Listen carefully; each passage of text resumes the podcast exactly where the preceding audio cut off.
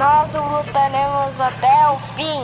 Nós lutaremos na França, nós lutaremos nos mares e oceanos. Nós lutaremos com confiança crescente, com força crescente no ar. Nós defenderemos nossas ilhas a qualquer custo. Nós lutaremos nas praias, nós lutaremos nos aeródromos, nós lutaremos nos campos e nas ruas, nós lutaremos nos montes. Nós nunca nos renderemos.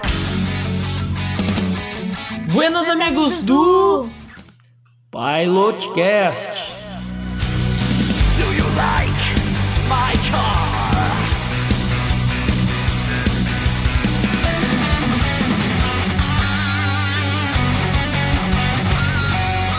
Bem, hoje vamos contar uma história da Segunda Guerra Mundial. Hoje é o episódio 26. Muito bem, pessoal. Então hoje vou contar uma história para vocês aqui. O primeiro a gente vai iniciar falando, fazendo um agradecimento à ABAR, Associação Brasileira das Empresas Aéreas do Brasil. Num post no mês passado, eles lembraram da gente como um podcast para ser escutado. Eles fizeram, eles fizeram um apanhado de seis podcasts para indicar aos seus seguidores, os seguidores do Instagram, nas suas redes sociais, as redes sociais da ABAR. Inclusive, você não segue, pode seguir lá, tem um conteúdo bem legal.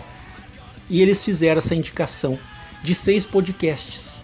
Entre esses seis podcasts estava o nosso podcast, o nosso Pilotcast.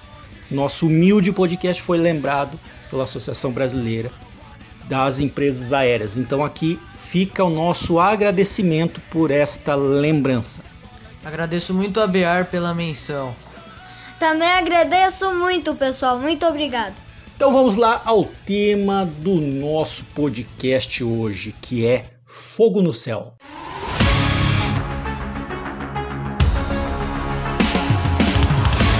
Texto de autoria de Joaquim Domingues, autor da página no Facebook Contos do Céu.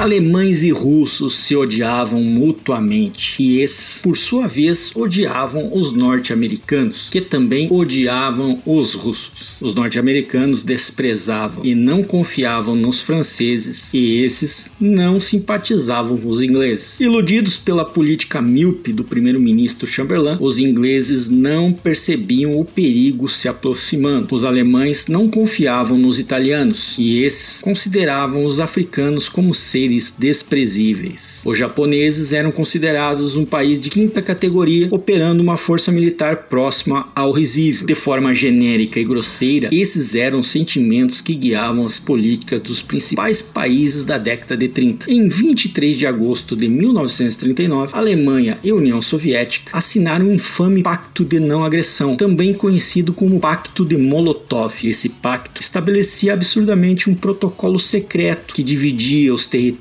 da Polônia, Lituânia, Letônia, Estônia e Finlândia e também a Romênia em esferas de influências alemãs e soviéticas, antecipando uma reorganização territorial e política desses países. Assim, em 1 de setembro de 1939, sem declaração de guerra formal, a Alemanha invadiu a Polônia pelo oeste e 16 dias depois, em 17 de setembro, o líder soviético Joseph Stalin deu ordem para a invasão da Polônia pelo leste. A Polônia foi esmagada em meio à sua destruição diante da brutal e criminosa agressão dos países atacantes. Esse protocolo secreto e canalha foi negado pelos russos até 1989, quando finalmente foi reconhecido e denunciado. Em seu livro Fogo no Céu, Pierre Klotterman conta a epopeia do Esquadrão 138 Special Dutch, que era um esquadrão da Força Aérea Polonesa, operando quadrimotores Handley Page Halifax em missão de apoio e socorro às tropas do general Komorowski. Esse general lutava contra os alemães sob os olhares insensíveis dos russos, que paralisados na fronteira apenas esperavam o botim. No dia 6 de setembro de 1944, no início da noite, seis desses enormes bombardeiros decolaram da sua base na Inglaterra para uma missão quase suicida. Após 12 horas de um voo angustiante e trágico, apenas um retornou, abandonada por todos seus aliados e sacrificada sacrificada por Roosevelt, que não queria desagradar Stalin, Varsóvia caiu. Apesar da Carta do Atlântico, que se apresentava como guardiã do direito e dos oprimidos, o crime contra a Polônia se consumou com a morte de 200 mil pessoas e a deportação de 250 mil sobreviventes, sob os olhares indiferentes dos aliados. As fumegantes ruínas que restaram foram dinamitadas.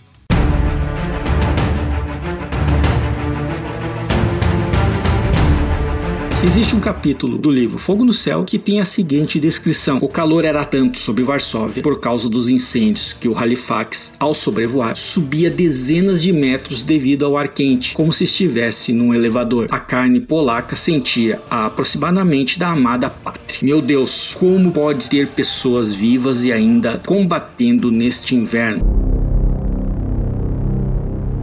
Uma outra passagem, as lágrimas rolavam pela face de todos os tripulantes do bombardeio. O piloto, com o consentimento mudo de todos os tripulantes, num gesto brusco com lágrimas nos olhos, mergulhou com um grande bombardeio, seriamente danificado, indo se esmagar num pátio de veículo da Wehrmacht, uma tremenda explosão.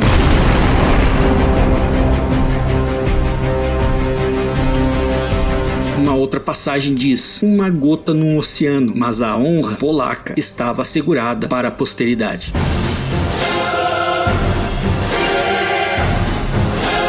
Você está ouvindo o Pilotcast.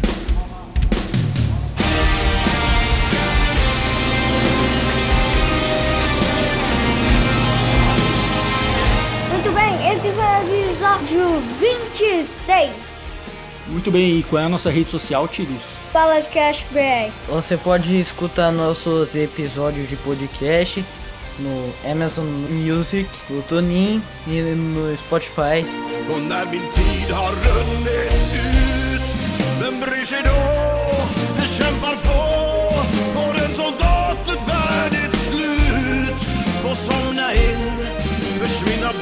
Voltamos no próximo episódio. Tchau!